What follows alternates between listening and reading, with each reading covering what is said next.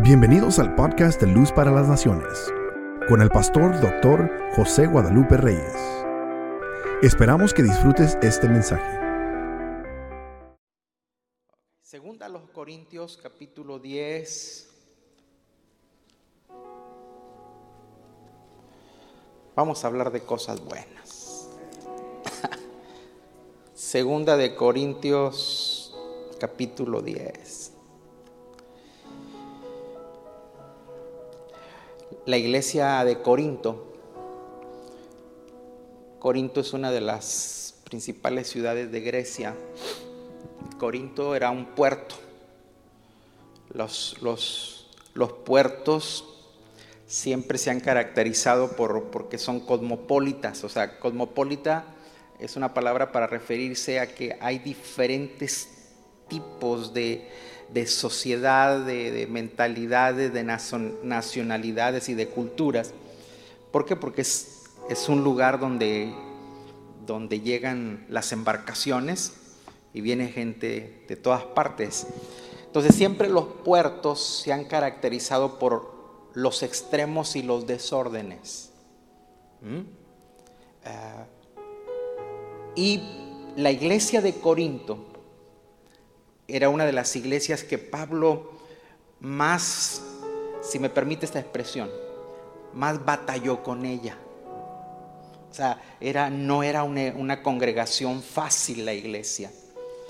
Y, y Pablo les habla en el capítulo 10 y dice, versos, verso 3, 10, 3. Pues aunque andamos en la carne, no militamos según la carne. Militar es vigilar, estar alerta, estar como en, listos para eh, el ataque. No es guerra, es militancia. No militamos según la carne, porque las armas de nuestra milicia no son carnales, sino poderosas en Dios para destrucción de fortalezas. ¿Mm?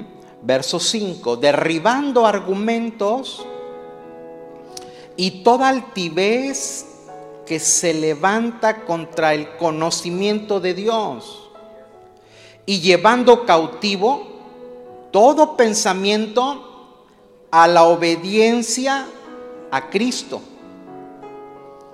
Verso 6. Y estando prontos para castigar toda desobediencia cuando vuestra obediencia sea perfecta. Cuando uno lee, si, usted es sincero, a veces uno peca de sincero. Yo por sincero me he metido en líos. Por sinceridad te mete en líos. Pero si sé sincero, ese texto está fuerte porque ¿cuándo vamos a ser perfectos en obediencia? Empezando desde acá, desde arriba, yo no la hago. Si usted me dice que sí, dígame, deme el secreto y después de que me lo diga voy a levantar un argumento y decir, eres un mentiroso. Pero cuando usted lee la nueva versión internacional, usa un lenguaje más entendible y descansas. Mira. Verso 6. Y estamos dispuestos a castigar cualquier acto de, de desobediencia. Una vez que yo pueda contar con la completa obediencia de ustedes. Ah, ya completa obediencia me libera a lo que es perfecta obediencia. Sencillo, lo que está diciendo Pablo a la iglesia de Corinto es porque les, les, le hicieron un reclamo a él.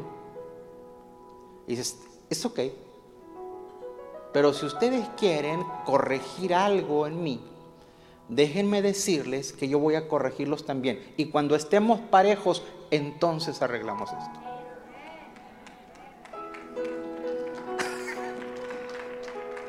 Porque a veces tú quieres corregir algo en alguien que no has corregido tú. ¿Mm? Por ahí vamos hoy. Agárrese, digo, perdón, siéntese y abroche su cinturón. Porque vamos a entrar a turbulencia.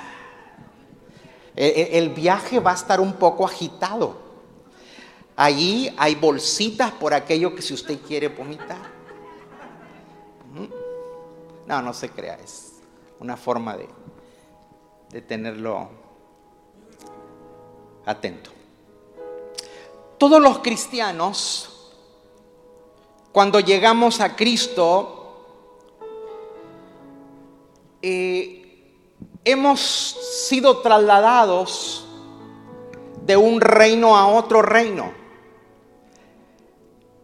Lamentablemente, cuando conocimos de Cristo, la gente nos dijo, o nosotros mismos también llegamos a una conclusión, dice, es que yo ya estoy en otra religión. ¿Alguien le dijo a usted que desde que cambiaste de religión, vamos, sé honesto? Y nosotros también damos asentado eso. Es que ahora que ya estoy en otra religión, quiero decirle algo. Usted no puede haber cambiado de religión. Usted tenía que haber cambiado de reino.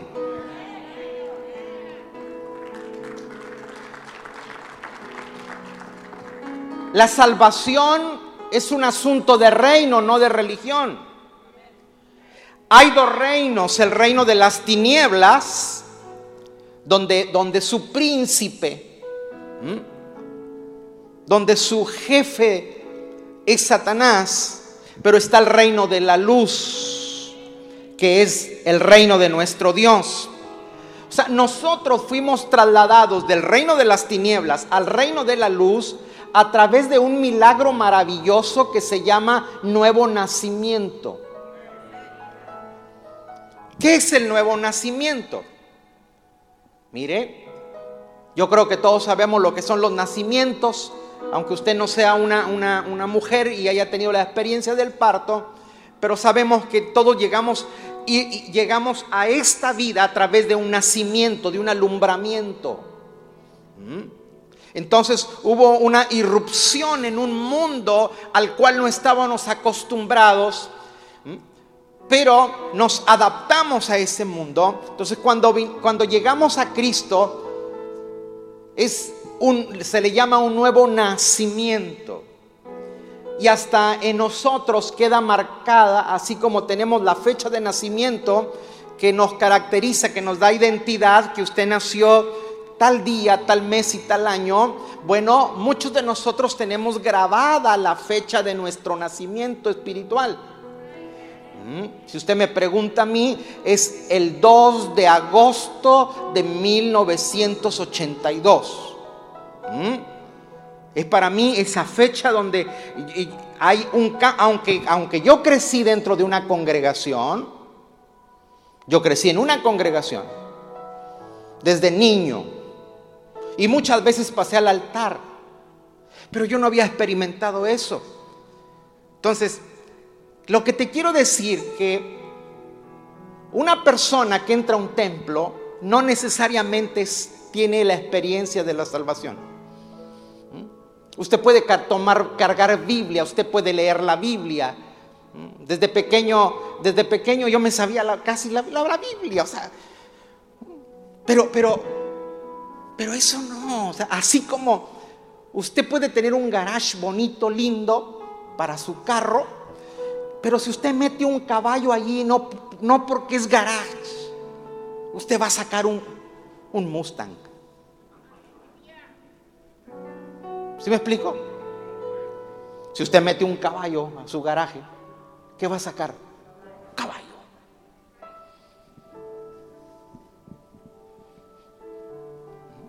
Lo que te quiero decir es que usted puede entrar por esas puertas aquí y salir igual.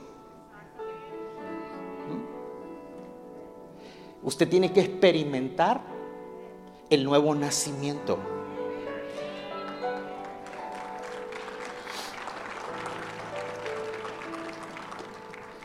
Colosenses 1.13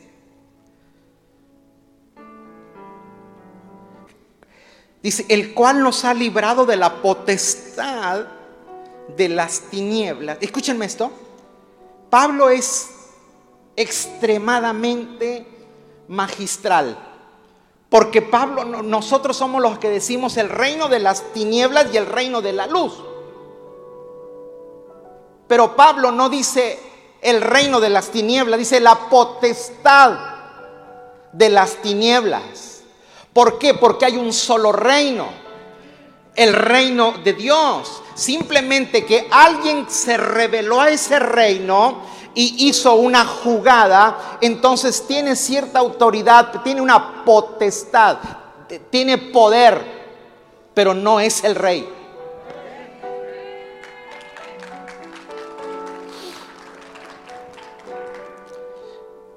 el cual nos ha librado de la potestad de las tinieblas y trasladado al reino de su amado Hijo. Levante su mano derecha conmigo y diga, gracias Dios, porque a través de Jesucristo me has trasladado al reino tuyo. Yo sé que en una enseñanza de 45 minutos, una hora, no le puedo dar toda la explicación de lo que es el reino de Dios, pero eh, muchos no lo ignoran, hemos sido instruidos aquí en eso, pero, pero si usted no me está entendiendo, muchas cosas hay hoy. Solamente abre tu corazón y el espíritu tuyo, que es la parte que se conecta al reino de Dios, lo va a entender. Solamente abre tu mente, dispón tu corazón y la palabra se te va a revelar en el nombre de Jesús. Estos dos reinos, estos dos reinos siempre están en conflicto. Las tinieblas y la luz siempre lo vamos a, va a estar en conflicto. Siempre hay una pelea. Están peleando por, por el mundo, por las naciones, por la gente, por la adoración. ¿Se acuerda cuando el diablo se le acercó a Jesús?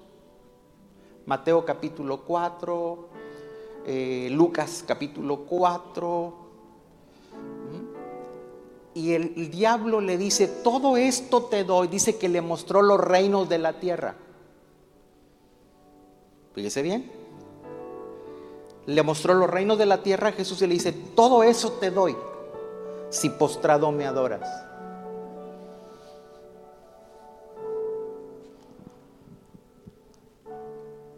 Es el reino de las tinieblas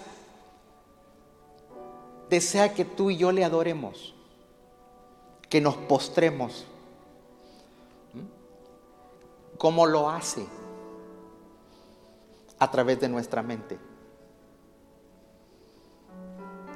Por eso Jesús se lo sacó diciendo, escrito está, escrito está, escrito está, escrito está. Porque Jesús tenía la palabra para poder confrontar el ataque del reino de las tinieblas.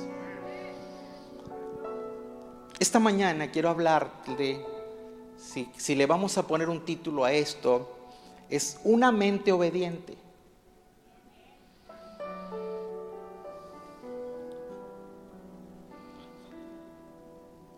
El mayor problema en esta lucha de la gente que somos del reino de Dios es la desobediencia. Yo sé que no nos gusta oír eso, pero nos va a ser benéfico. La mayor parte de los medicamentos, mire, aquí tenemos un farmacéutico, la mayor parte de los medicamentos son amargos. ¿Ah? Pero te cura. Yo sé que hoy los amenes van a ir menguando. ¿Ah? Pero, pero le va a hacer bien. El pasaje que acabamos de usar de segunda de Corintios 10, porque las armas de vuestra milicia no son carnales, sino que son poderosas para destrucción de fortalezas, eh, porque no militamos según eh, la carne. Un 99.9 de predicadores usamos, me cuento yo ahí, o hemos usado ese texto para hablar de guerra espiritual, para hablar de intercesión. Ese pasaje no es para hablar de intercesión. Pablo cuando le escribe a los corintios aquí, a la iglesia en Corinto, Pablo está corrigiendo un asunto de desobediencia. ¿Me estoy explicando? Aquí Pablo no les está diciendo que tienen que luchar con el diablo. No, no, no, no. Aquí Pablo les escribe y dice, señores, hay que corregir esto. Está para corregir un asunto en la iglesia. O sea, guerra espiritual no es echar fuera demonios, señores.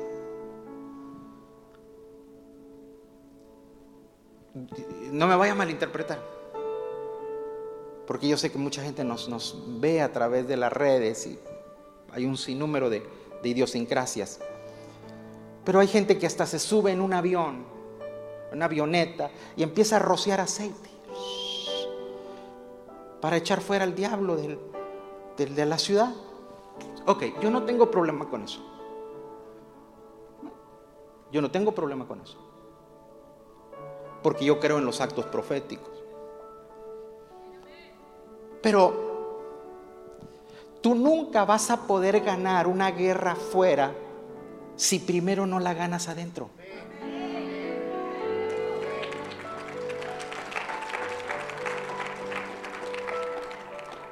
No sé si me estoy explicando.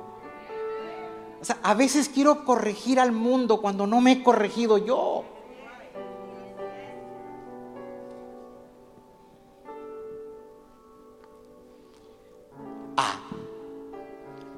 Pablo escribe la carta a la iglesia de Éfeso. ¿Y qué creen? Esa sí, es, esa sí les enseña a hacer guerra espiritual. En Corinto les enseña a ser obedientes. Pero a la iglesia de Éfeso le dice cómo tienen que defenderse del enemigo, cómo ganar la batalla espiritual. Pero si usted ve la Biblia, la, carta a los Efesios tiene seis capítulos. Y donde habla de guerra espiritual es en el capítulo 6. Pero el capítulo 1, 2, 3, 4 y 5 te habla de los esposos. Te habla de los hijos y los padres. Te habla de lo laboral. Te habla cómo tienes que ser con tus trabajadores te dice cómo tiene que ser la iglesia. O sea, te primero Pablo te dice, mira, tienes que tener unidad como esposo, tienes que tener unidad como familia, tienes que tener una buena eh, comunicación laboral, tus ciudadanos, y después pelea con el diablo.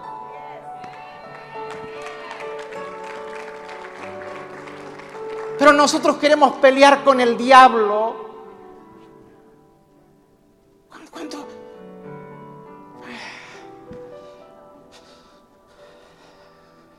Como dijo un compañero de milicia, hay unos que tienen dominio propio y hay otros que tienen su propio demonio.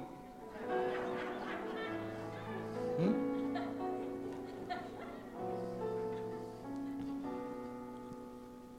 Pablo dice que las armas de vuestra milicia no son carnales, sino que son poderosas para destrucción de fortalezas. Mire, una fortaleza es un edificio fuerte. Una fortaleza es un edificio estratégico. Una fortaleza es un lugar construido para defenderte. ¿Me escuchó? Entonces, una fortaleza en la mente de un individuo, wow. vea el comparativo. La fortaleza, y dice Pablo, bueno, las fortalezas de nosotros están acá.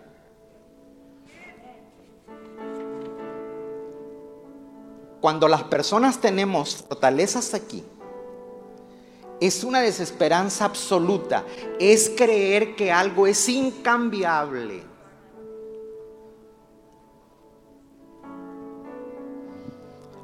Cuando usted y yo pasamos situaciones y decimos, no, esto no va a cambiar, tenemos fortalezas.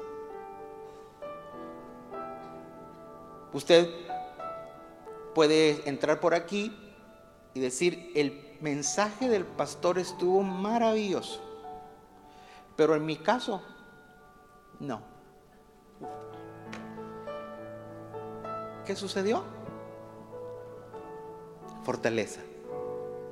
Porque tú escuchaste la palabra, pero tus argumentos fueron levantados.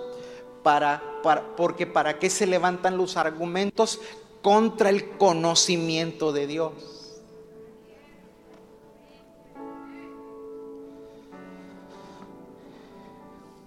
Es una fortaleza que tú crees que la palabra es verdad, pero para ti no califica por la situación que pasas.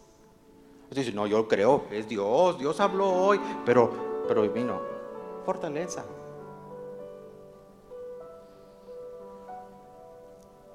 Una ocasión le preguntaron a Jesús, ¿en qué autoridad echas tú fuera los demonios?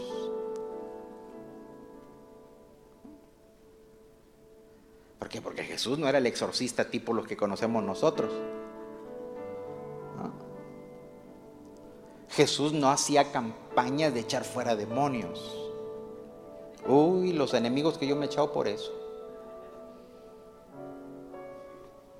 Los únicos demonios que Jesús echó fuera son los que se vinieron y personas frente a él. Y Jesús no les decía nada, nomás, ellos nomás se, se molestaban y decían, ¿qué andas haciendo en nuestros territorios?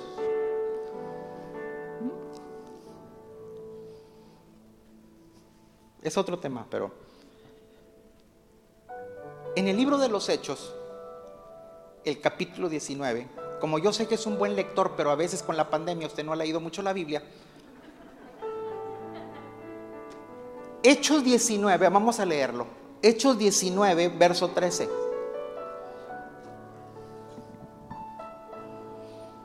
Pero algunos de los judíos exorcistas, ambulantes, adelante, dice, ambulantes, intentaron invocar, escúcheme esto, en el nombre del Señor Jesús sobre los que tenían espíritus malos, diciendo, mire lo que decían estos exorcistas, os conjuro por Jesús, el que predica Pablo. Había también siete hijos de un tal Ezeba, judío, jefe de los sacerdotes que hacían esto. Pero respondiendo el espíritu malo, dijo a Jesús, a Jesús conozco y sé quién es Pablo. Pero vosotros, ¿quiénes sois? Y el hombre en quien estaba el espíritu malo saltando sobre ellos, dominándolos, pudo más que ellos, de tal manera que huyeron de aquella casa desnudos y heridos. Porque como ellos se dieron cuenta que Pablo echaba fuera demonios y nomás decían el nombre de Jesús y, y estos dijeron, esto es asunto de, de, buena oratoria. ¿Ah? Es una declaración. Y la cosa fue que, que el demonio les dio una, una desconocida. Mire, los demonios tienen una lista de quién tiene autoridad. No, no, no, no me, no me escucharon. Ahí le va otra. El infierno conoce tu nombre. Sabemos quién es Jesús y quién es Pablo. ¿Ustedes quiénes son?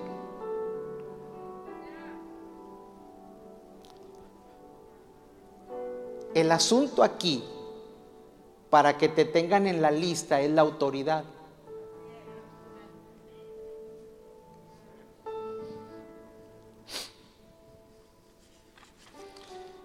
Ellos salieron desnudos porque no tenían autoridad. Porque, diga conmigo, levante su manita, diga conmigo, autoridad es por causa de obediencia.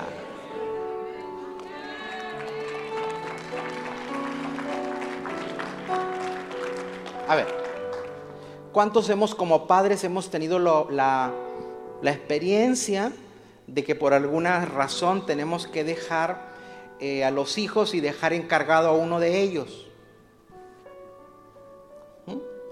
¿A quién dejamos encargado? Al más responsable.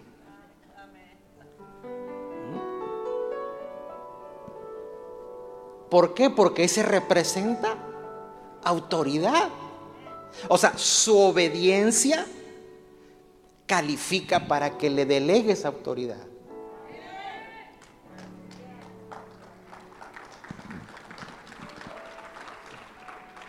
Otra vez, levante su manita como buen creyente obediente y diga, necesitamos victoria interior para lograr una victoria exterior.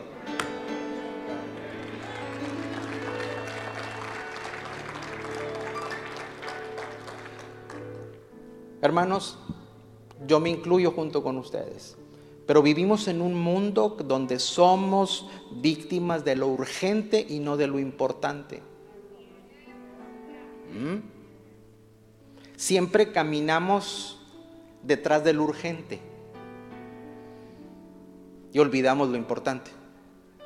¿Mm? Dios no, Dios nos creó para ser vencedores de lo urgente. Sí, pero también nos creó para que vivamos en un orden. ¿Mm?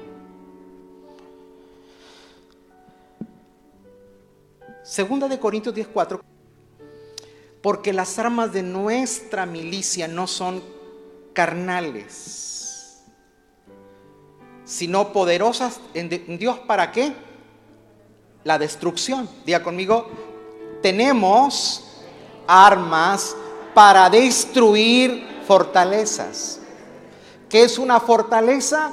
Es una, un estado de la mente donde el todo lo interpreta que es incambiable, que es una, las situaciones son incambiables. Bueno, Dios dice, mira, hay cosas que para ti parecen incambiables en tu mente, pero yo te doy armas para que destruyas esas situaciones. La palabra destruir significa demoler. ¿Mm? Significa apretar, desmenuzar. La palabra fortaleza en griego es, se escribe okurama, que significa edificio que se construye para defender de algo rigurosamente. Una persona con una fortaleza en su mente camina de una manera predecible. O sea, al que tiene fortalezas tú ya sabes cómo va a reaccionar.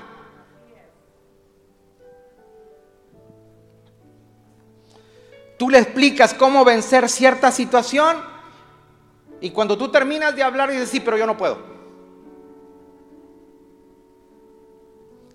Le pasa lo que loco Charlie. ¿Han oído ustedes la, al loco Charlie? Era un, loco.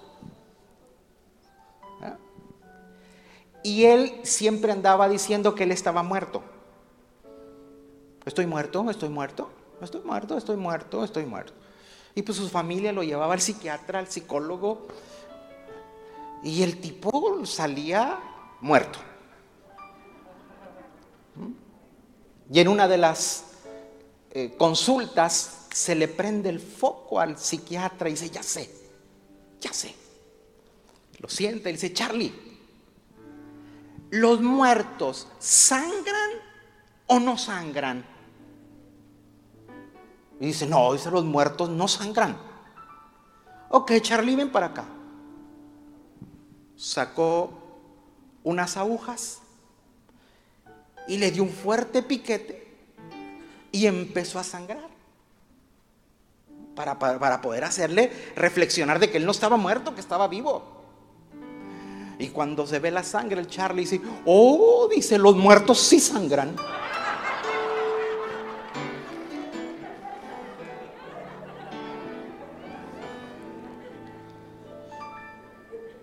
Dile que está al lado tuyo. Todo parecido con la realidad es pura coincidencia.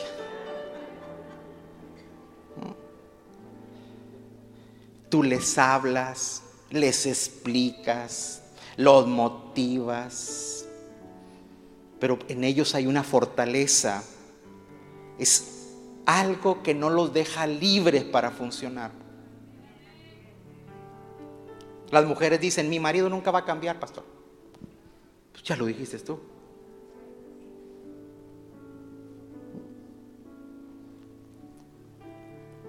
Y los esposos dicen, mire, ella ya fue a todos los seminarios, ha ido a todos los congresos,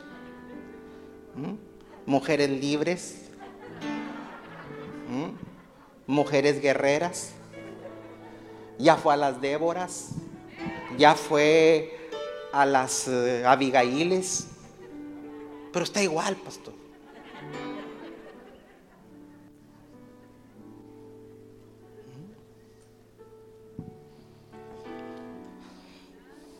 Mi mujer es muy difícil que cambie. Le, tengo algo para usted hoy, que sea libre. Dice la escritura, porque nada hay imposible para Dios. Nada hay imposible para Dios.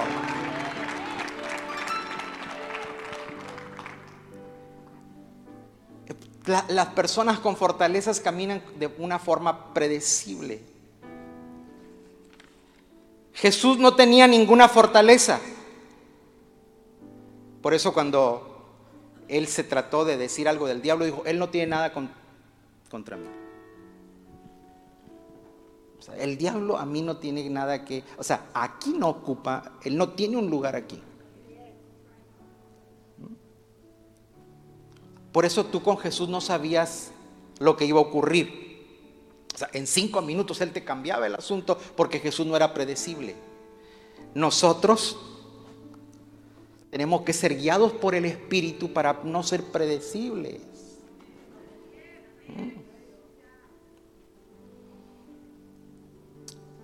Esta mañana que venía, veníamos para casa, a veces tomamos el atajo este que está aquí. ¿Cuántos toman el atajo este que está por aquí cuando vienen al templo? ¿No?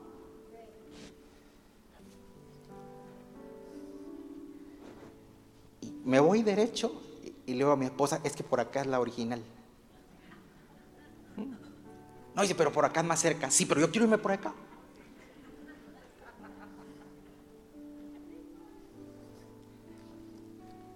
Dicen que a las personas cuando las quieren secuestrar o asesinar, miran su... La gente, perdón, cuando somos demasiado simples, somos muy predecibles. Ya sabes que es que yo ahí voy a tomar café porque ahí sale a 25 centavos la taza. no, cámbiale.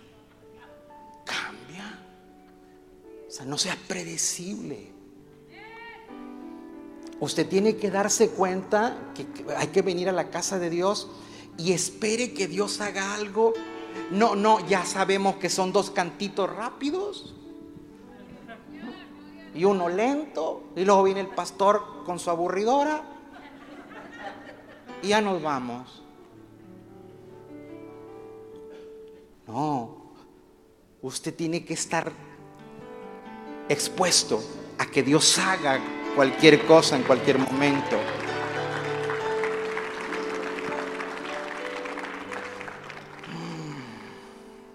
Pero el diablo, ya, hay que desenmascararlo, hermanos. Porque a veces en las iglesias no se desenmascara al enemigo. ¿Mm? El diablo forma fortalezas dentro de nuestros cultos, de nuestras reuniones. Entonces ya está todo medido, ya está todo medido. Pero cuando el Espíritu de Dios toma el control, nada es predecible.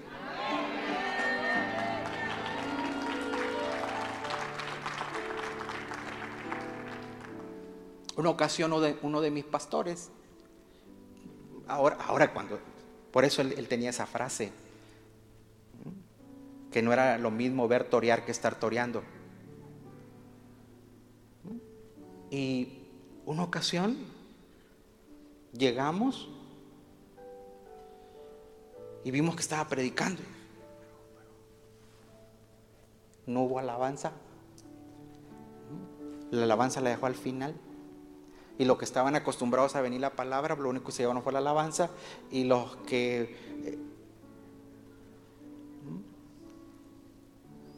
pero, pero nosotros ya sabemos. Y por más que yo les digo, vengan a la alabanza. Ahí llegan a las 12 todavía limpiándose la lagaña.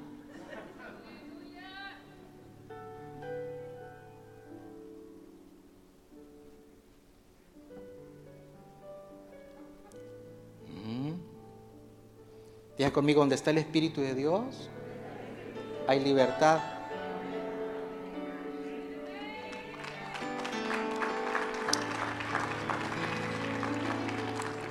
Yo se los anticipé que iba a estar bueno.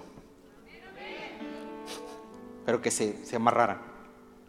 Los corintos estaban atados a situaciones incambiables dentro de la vida de su iglesia.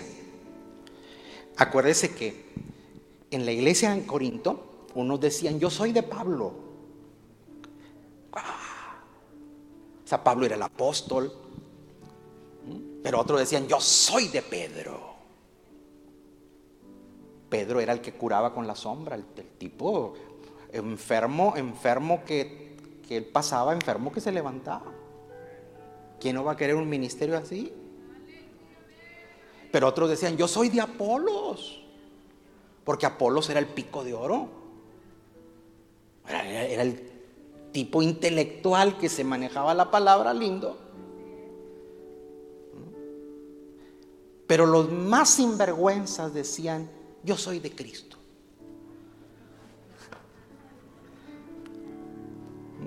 Entonces, Pablo ve todo el, desorden que tiene la iglesia en Corinto.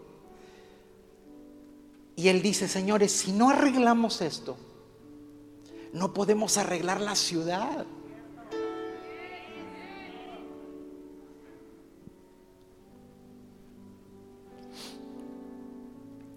Pablo era respetado y conocido en el infierno. Hay una diferencia entre poder y autoridad. Yo lo prediqué un miércoles hace poco, pero se lo digo aquí rápido, bien rápido. Diga conmigo, poder y autoridad. Otra vez, poder y autoridad. Imagínese poder. Un camión de 40 toneladas. O no sé cuánto, cuánto pesa un camión de esos grandotes, hermano Alonso. 20 mil libras son 10 mil, 20 mil libras. El puro camión. Con la caja son unas 40. Ok. 40, 40 mil. No, 80 mil. 80 mil libras. Que vienen siendo 40 mil kilos. Que vienen siendo 4, ¿no? No, 40 toneladas. Ok. Imagínense esa cosa, esa mole de, acero. Viene con todo en el freeway.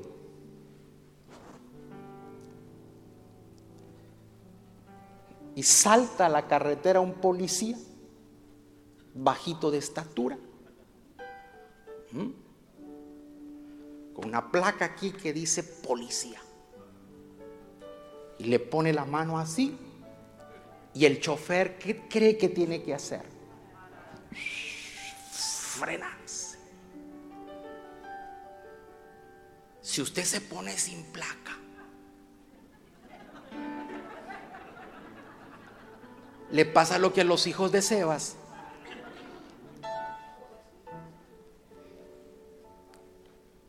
Porque el camión representa el poder, la fuerza. Pero el policía representa la autoridad. En otras palabras, la autoridad regula el poder.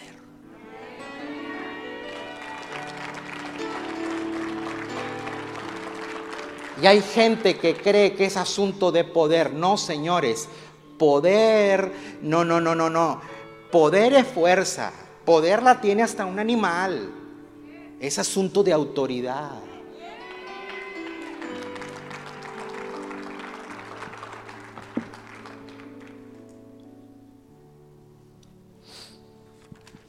Dice que está leído tuyo. Autoridad ordena el poder.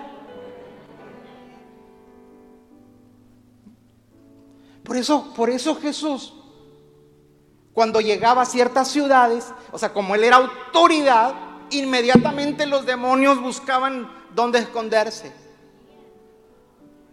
Porque aunque ellos tenían el poder y la fuerza, lo regulaba la autoridad.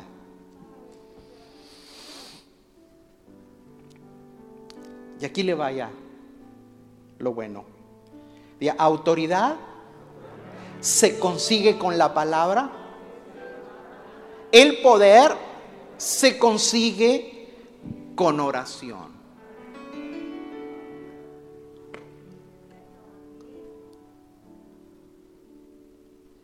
¿Se acuerda aquel muchacho que va con Jesús y le dice, mi, mi, mi criado, mi ayudante está enfermo, yo soy hombre bajo autoridad, sé lo que es autoridad, di la palabra y mi criado sanará.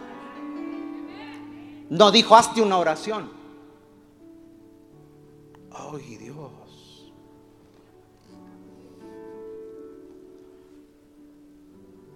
Porque autoridad es asunto de palabra.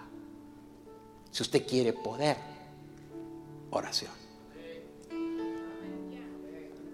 ¿Sí me estoy dando a entender?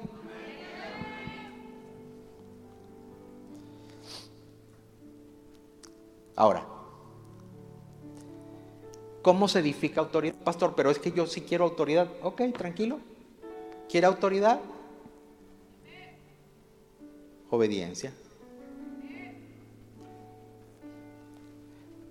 Porque el muchacho le dice, el centurión dice a Jesús, mi, mi criado está enfermo, pero solo, yo soy hombre de autoridad, fíjese bien, soy hombre de autoridad, pero estoy bajo autoridad. Hay gente que quiere autoridad y no tiene perrito quien le ladre. Dice, y como yo estoy bajo autoridad y también tengo gente bajo mi autoridad, yo le digo, ve y va. Y yo le digo, haz y hace. Ven y viene. Entonces, autoridad se edifica con obediencia.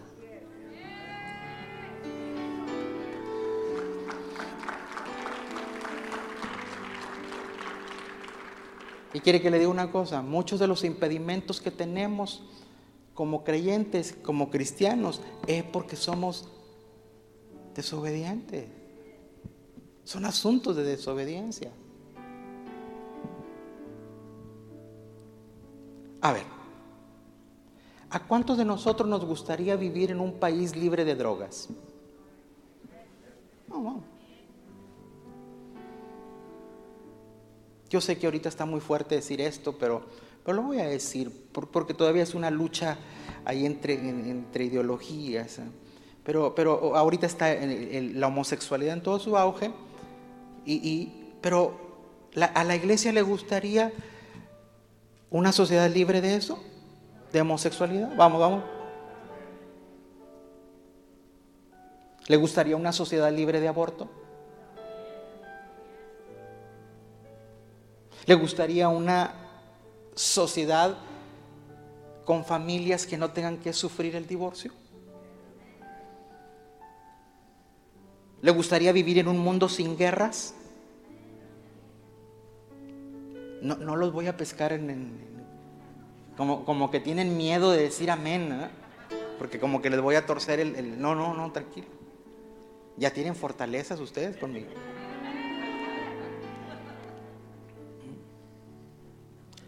Diga conmigo, ¿tenemos el poder para hacerlo? Uy, uy, uy. ¿Qué tiene?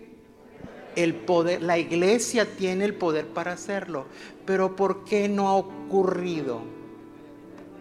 Porque no hay autoridad.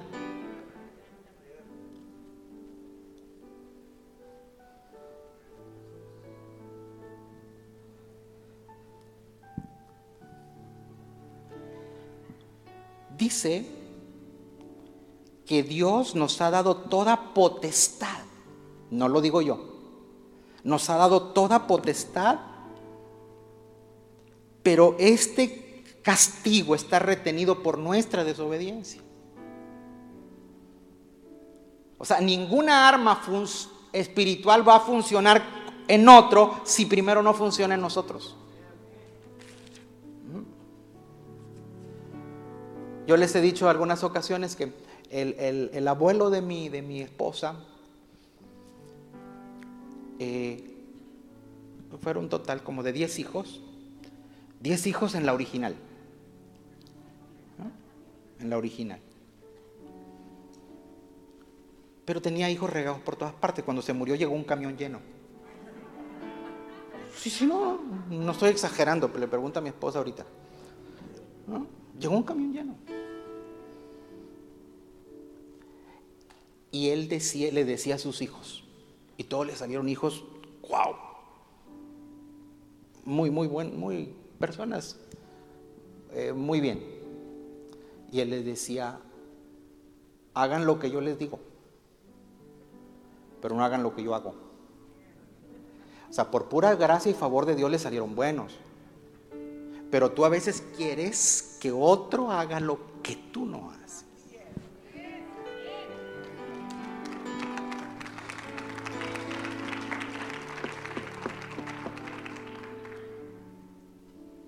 Hebreos 4:12. ¿Sí están recibiendo hoy?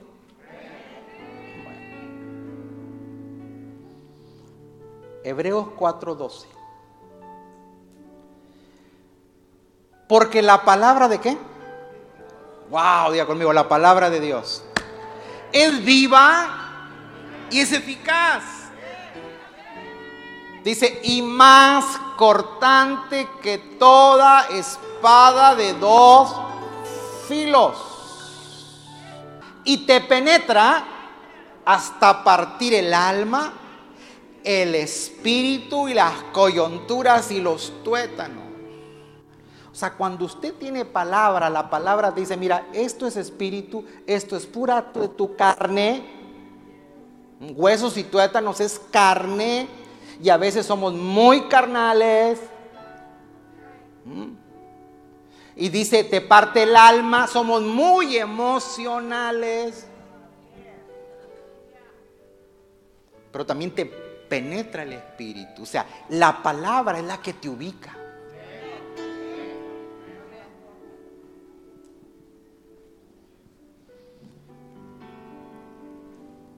Diga conmigo, la palabra me tiene que cortar por dentro.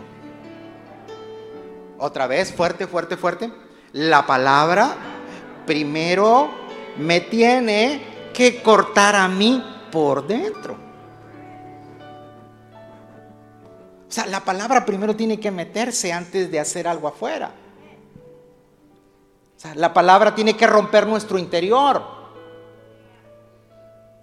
O sea, cuando la palabra separa lo que es espíritu y lo que es alma, lo que es emociones con lo que es verdad, entonces usted está listo para los cambios.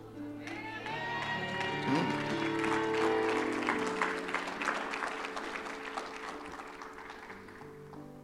Pero si usted es un puré de papa. Pastor, ¿y qué es un puré? Pues un puré es una, una machaca de todo.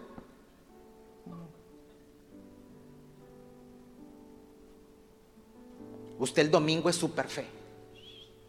Gloria a su nombre.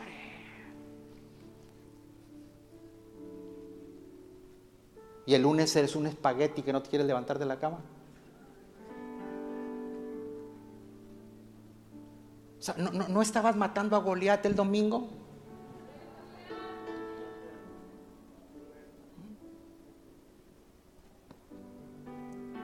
Yo sé que lo que digo incomoda.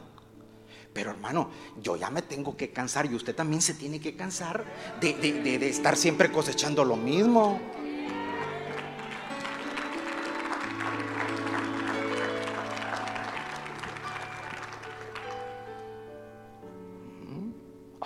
Gente que se levanta con... Atan al diablo, hermano. Pero yo digo, lo, amarran en la mañana y se les desamarran la noche.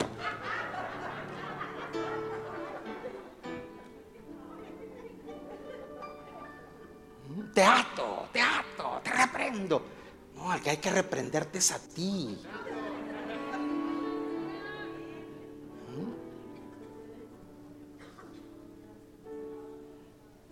El que no me conoce siempre he sido así. Que no se asuste.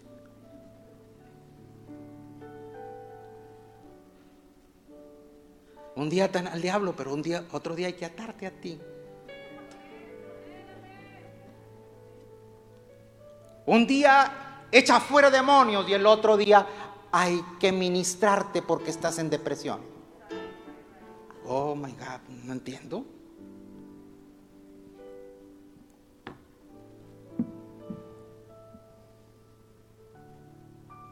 Hebreos 5, por favor. Hebreos 5, 5 al 6. Mire, mire. Así tampoco Cristo se glorificó a sí mismo, haciéndose qué?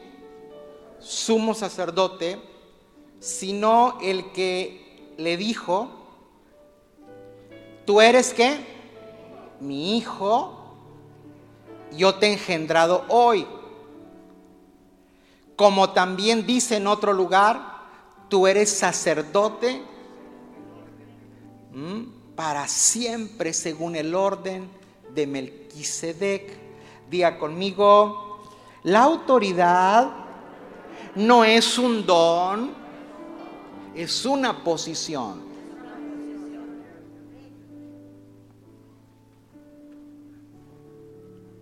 Su espíritu está entendiendo eso. Las posiciones te las asignan, te las ganas. No, es un- no son dones. ¿Cómo Cristo logró la posición de hijo? ¿Cómo Cristo logró la posición de sumo sacerdote según el orden de Melquisedec? Versos 7 y 8, hija, por favor. De ahí mismo. Hebreos 5, 7 al 8. Y Cristo, lea conmigo, Cristo en los días de su carne, ofreciendo ruegos y súplicas con gran clamor y lágrimas, al que podía librarle de la muerte, fue oído y a causa de su temor reverente. Y aunque era hijo, por lo que padeció, aprendió obediencia. A ver, día conmigo, Cristo aprendió obediencia. A ver, a ver. Si usted y yo vamos a un lugar a aprender algo, es porque no lo tenemos. ¿Ah? Si usted es un buen mecánico, pues a qué va la escuela de mecánica. ¿Ah? Si usted es un buen chef, no ocupa ir al, a una escuela de, de chef. Entonces, si Cristo fue a aprender obediencia, es porque no la tenía. ¿Cómo, pastor? Pues claro. Porque Cristo también la aprendió en los días de su carne. Por eso fue sometido 30 años a vivir con papá, a vivir con mamá, a trabajar en una carpintería. Y por eso pues, todo lo que usted y lo bello que usted y yo conocemos de Jesús en la Biblia, la Biblia nos cuenta los tres años del ministerio. Es lo que nos cuenta. Pero los, de los 0 a los 30, la Biblia no nos registra eso. ¿Para qué le sirvieron los 30 años? Aprender obediencia. Y cuando la aprendió, ¿para qué estuvo listo? Ah, pues para en tres años revolucionar el mundo, que hasta el día de hoy tiene vigencia.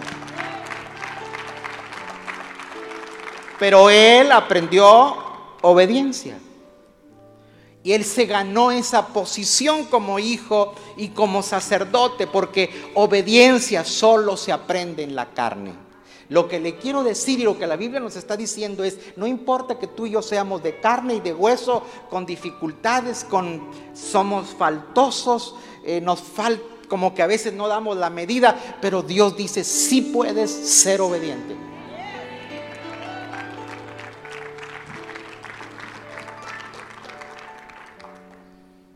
Por eso dice, no militamos según la carne, porque los que estamos en la carne, eh, Hebreos dice, Cristo en los días de su carne, la autoridad se logra estando en la carne. No, no estamos diciendo, Dios no nos está pidiendo cosas fuera de, de la humanidad, porque solo obediencia castiga desobediencia. Amén. Pastor, ¿y qué me va, para qué me va a servir lo que estoy oyendo? Para todo.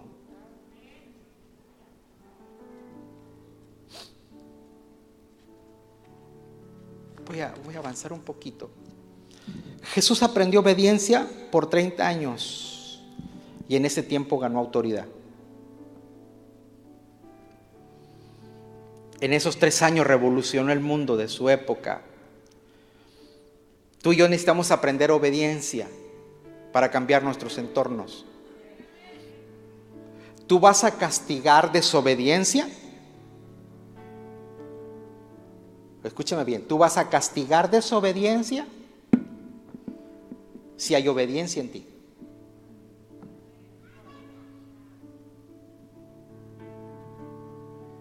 Vamos a castigar. Vamos a castigar. A ver, hay un texto que dice, ¿por qué es necesario que el asunto entre por la casa. ¿Recuerda ese texto? No, ¿verdad? Porque lo que tiene que ser medido primero, porque, porque es necesario que, que la justicia o la ley entre por la casa. O sea, si no la tengo en la casa, no se puede ejercer afuera.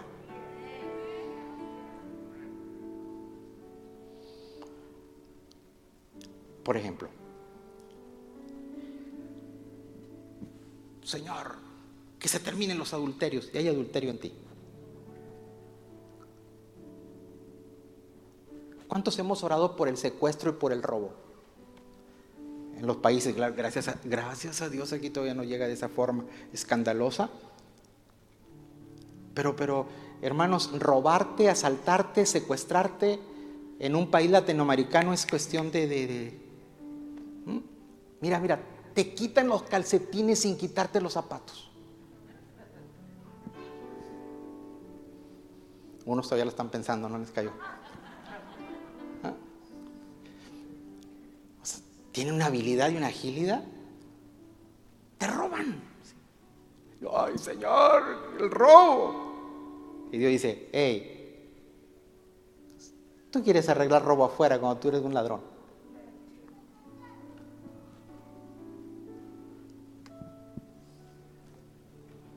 Ay Dios. Pero, pero quiero pasar el bache este porque los veo serios. Diga conmigo, porque obediencia produce autoridad y bendición.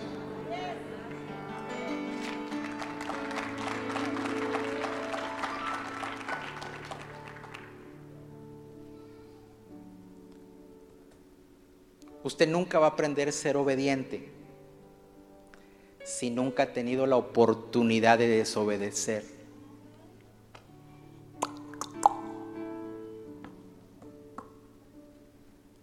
Te lo digo más despacito.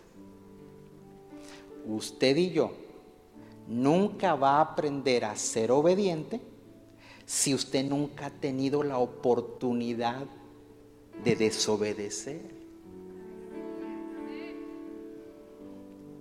Por eso Dios le dice a Adán, mijito, todo esto es suyo. Todo esto es suyo. Pero de ese arbolito usted no me va a comer. Porque tú no puedes aprender obediencia si no hay algo que te incite a la desobediencia. Diga conmigo, pastor, no estoy entendiendo, pero me está gustando.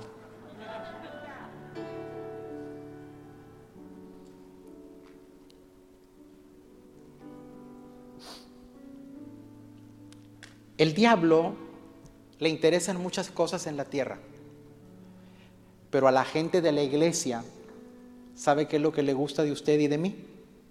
Su fe. Su fe. Segunda a Timoteo capítulo 6, verso 12.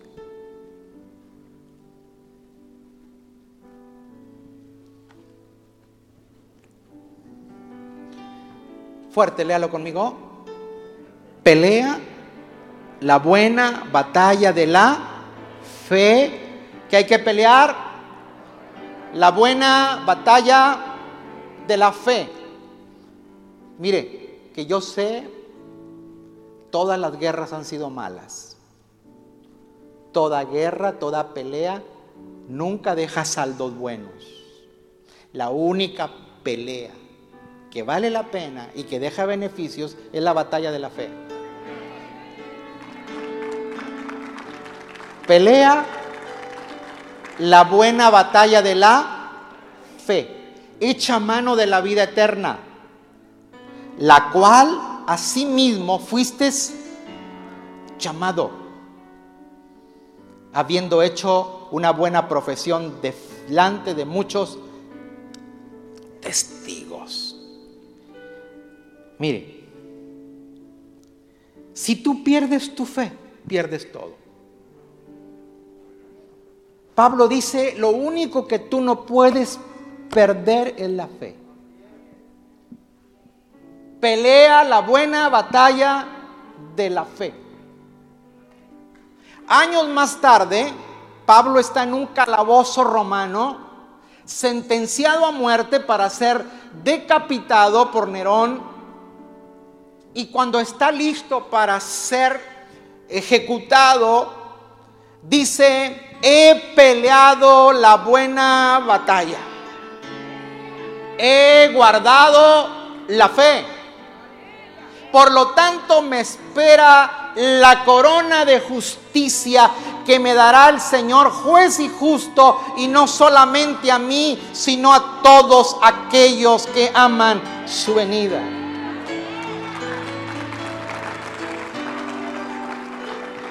O sea, tú ves a Pablo no amedrentado, no lo ves atribulado, dice, bueno, pues mañana me toca. Pero he guardado la fe. Porque tú puedes perderlo todo, pero no puedes perder la fe.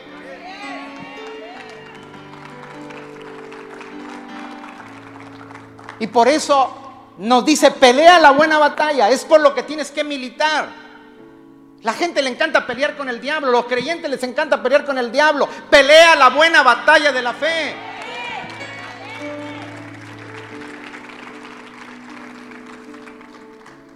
Toda guerra adquiere el nombre de aquello por lo que está en juego. Toda guerra adquiere el nombre de aquello que está en juego. Por eso cuando Vietnam era lo que estaba en juego, es la guerra de Vietnam.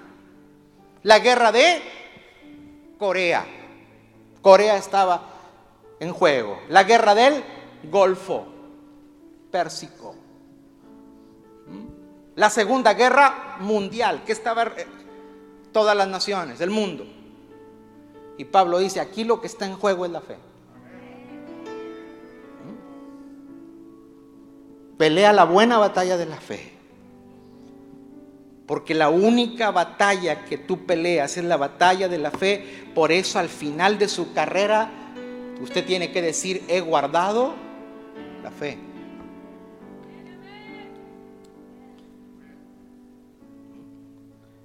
Hay gente que dice, es que, pastor, el diablo me quitó el auto. Ah, yo no he visto al diablo manejando ahí en la carretera.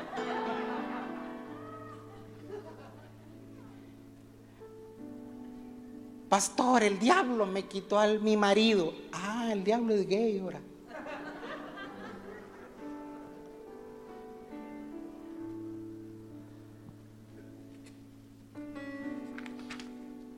Pastor, el diablo me quitó a mi mujer. Uy, pues te la va a devolver.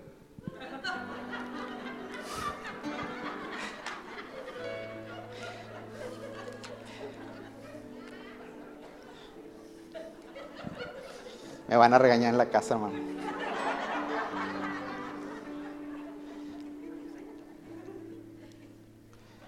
No más que yo aquí estoy en mi posición de autoridad.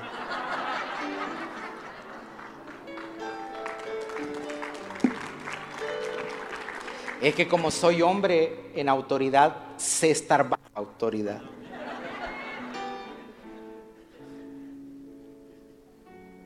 Y al que está al lado tuyo, si el diablo logra robarte la fe,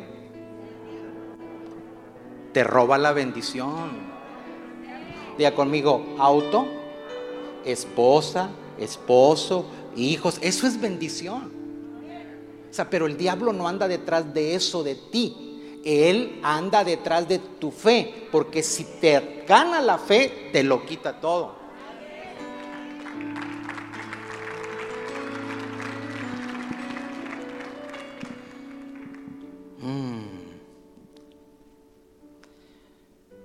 Él, dile que está al lado tuyo, Él quiere tu fe. ¿Sabes por qué quiere tu fe?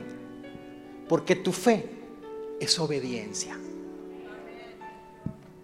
Él dice, si le quito la fe a este, le quito la obediencia. Y mi fe que me produce obediencia es la que castiga mi desobediencia.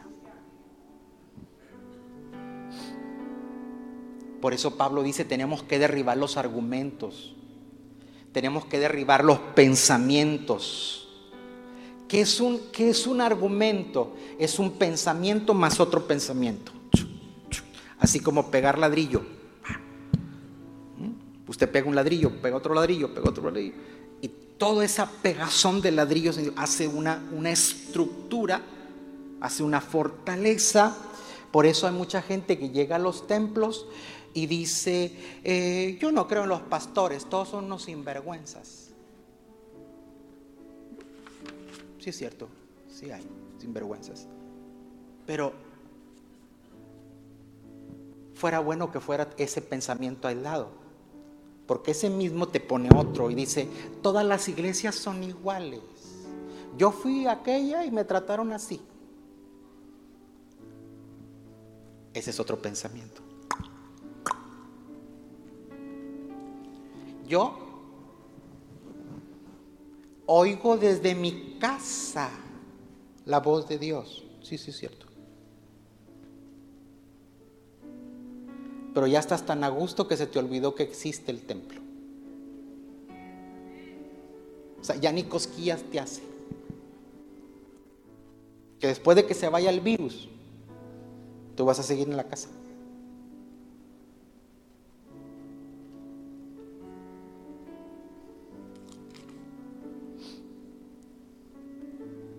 Es que yo escucho Yo oigo, yo veo los programas de la tele.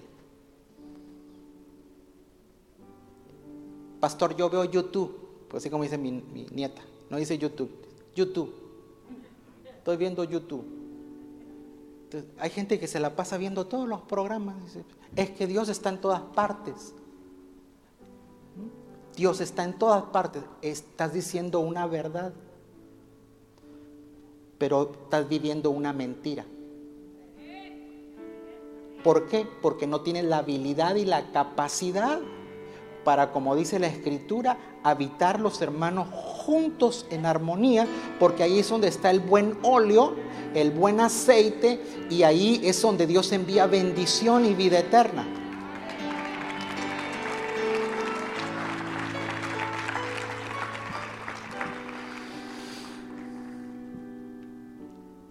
Libre, hermanos.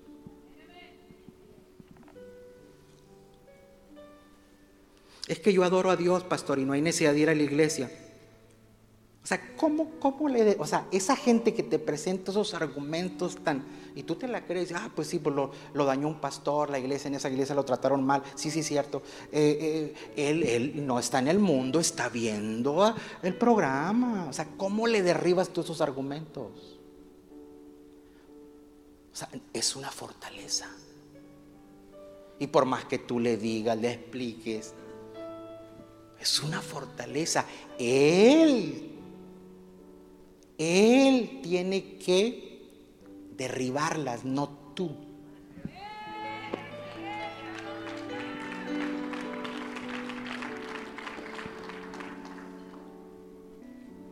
Dile que está al lado tuyo, las armas de vuestra milicia no son carnales. ¿Qué son? Poderosas en Dios. ¿Para qué? Para destruir fortalezas. ¿Qué tengo que hacer? La palabra. Es por eso que cuando usted viene y se sienta aquí a escuchar una palabra, la palabra es poderosa. Las palabras no son sugerencias, las predicaciones no son sugerencias. Las predicaciones son mandamientos de Dios que si usted los toma de esa manera va a servir para castigar nuestra desobediencia.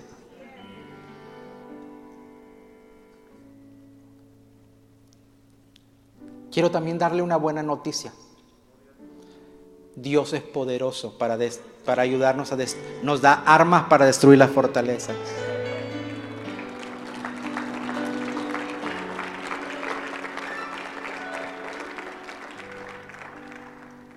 La religión nos vendió un diablo como que más poderoso que Dios. No, no. El diablo no es todopoderoso. El diablo es poderoso, pero no todopoderoso. Y nuestro Dios es todopoderoso. ¿Mm?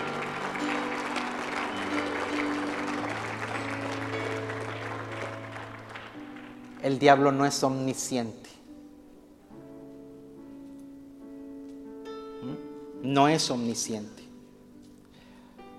Dios es omnisciente, el todo lo sabe. ¿Mm? Cuando usted va a ver la vida de Jesús, dice que el diablo se apartó de él. ¿Cuándo? Cuando fue a orar, cuando fue a escudriñar la palabra. Dice, y el diablo se apartó de él y vinieron ángeles y le asistían. ¿Mm? Diga conmigo, en Cristo Jesús, Él nos manda ángeles para asistirnos. Mm. Termino con esto, Efesios 6:13. Efesios 6:13.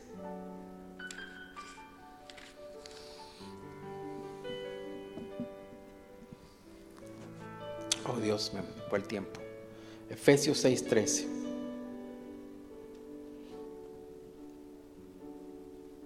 ¿No? Ahí está. Por lo tanto, pónganse toda la armadura de Dios para que podáis resistir en el día malo. Día conmigo, en el día malo yo voy a estar firme. Otra vez, en el día malo yo voy a estar firme. Y mira lo que dice, lo último.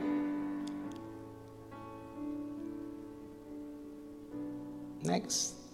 Y habiendo acabado todo, estar firmes.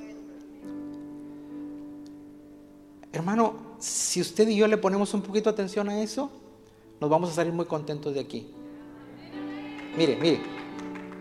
Y habiendo acabado todo, dile que está al lado tuyo, lo que hoy te pasa tiene un final. El día malo tiene un final.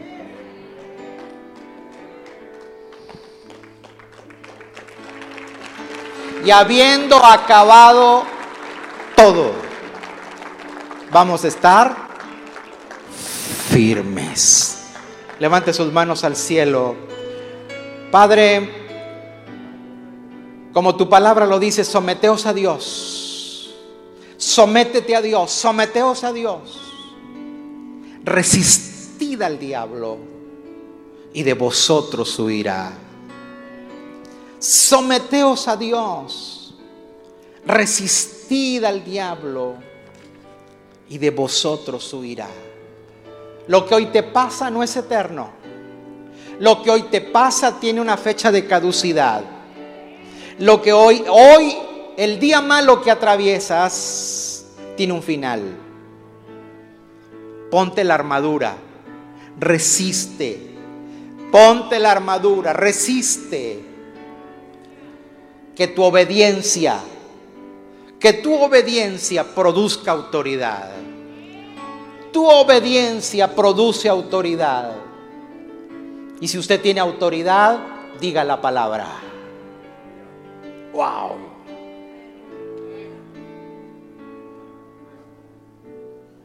Mire, aprenda esto. Los que son, los que tienen trabajadores, los que tienen, son jefes, en, ¿ah? son managers. Usted no llega diciendo, yo aquí soy el manager. ¿Se imagina si yo entro por esas puertas y los domingos aquí le digo, hermanos, yo soy el pastor? Pues si no saben, yo soy el pastor. Si yo digo eso es que no me creo eso y ni siento eso.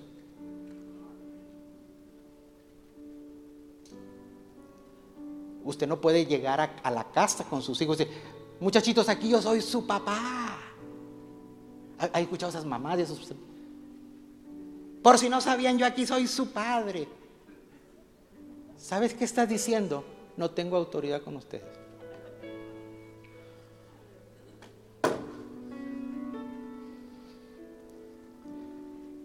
Cuando usted tiene autoridad, usted habla y no se le cuestiona.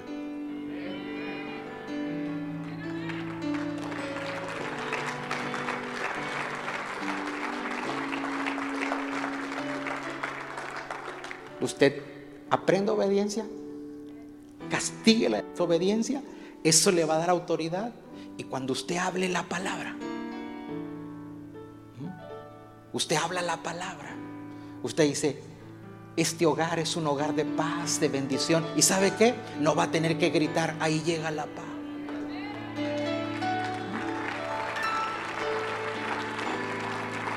Padre, gracias porque este fin de mes yo termino con mi presupuesto sobrante, abundante y todo. usted está hablando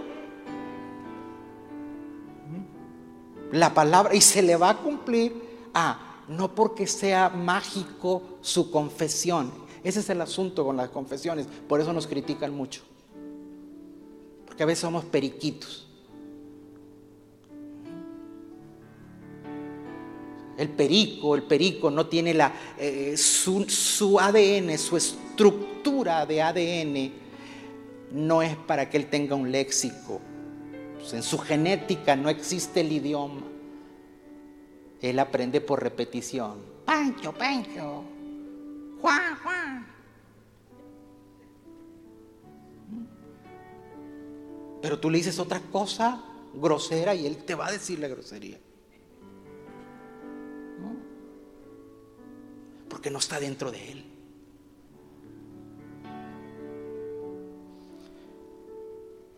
Yo confieso, yo declaro. Y dice, pero ¿por qué no funciona? Es que no está dentro. Está aquí. Por eso, por eso el profeta Isaías le dice, este pueblo de labios me honra, pero su corazón está lejos de mí. Señores, yo creo que si venimos aquí y, es lindo venir a la casa de Dios y usted ama a Dios, porque el que usted se haya levantado hoy, arreglarse, venir a la casa, eso demuestra que usted, ama a Dios. Y usted vino porque usted sabe que Dios es maravilloso. Bueno, sáquele el mejor provecho.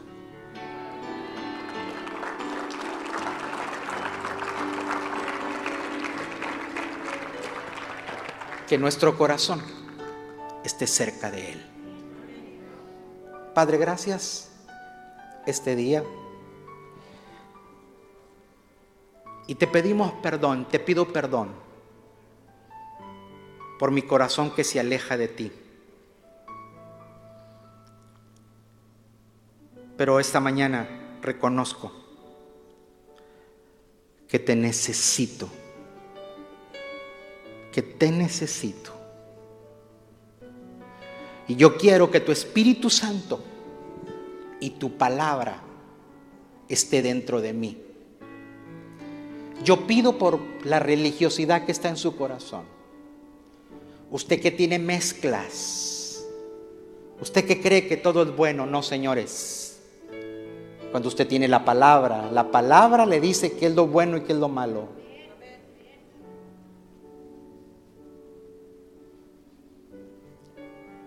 La palabra separa lo que es espíritu, separa lo que es carne y separa lo que es alma. Necesitamos la palabra. Vuelva la palabra, vuelva a Dios. Y dele gracias por tener un lugar donde se le instruye.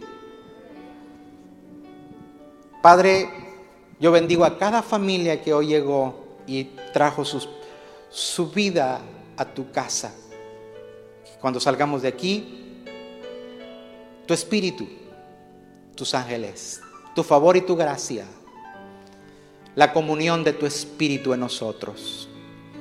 Y declaramos una semana de bendición, una semana extraordinaria, de milagros, de sobrenaturalidad en nuestros trabajos, en nuestras casas y en nuestras familias Señor, sorpréndenos una semana de sorpresas, de favor y gracia. Amén. Gracias por escuchar nuestro podcast. Para ayudarnos a llevar la palabra de Dios alrededor del mundo, haga una donación en nuestra página web. Que Dios le bendiga.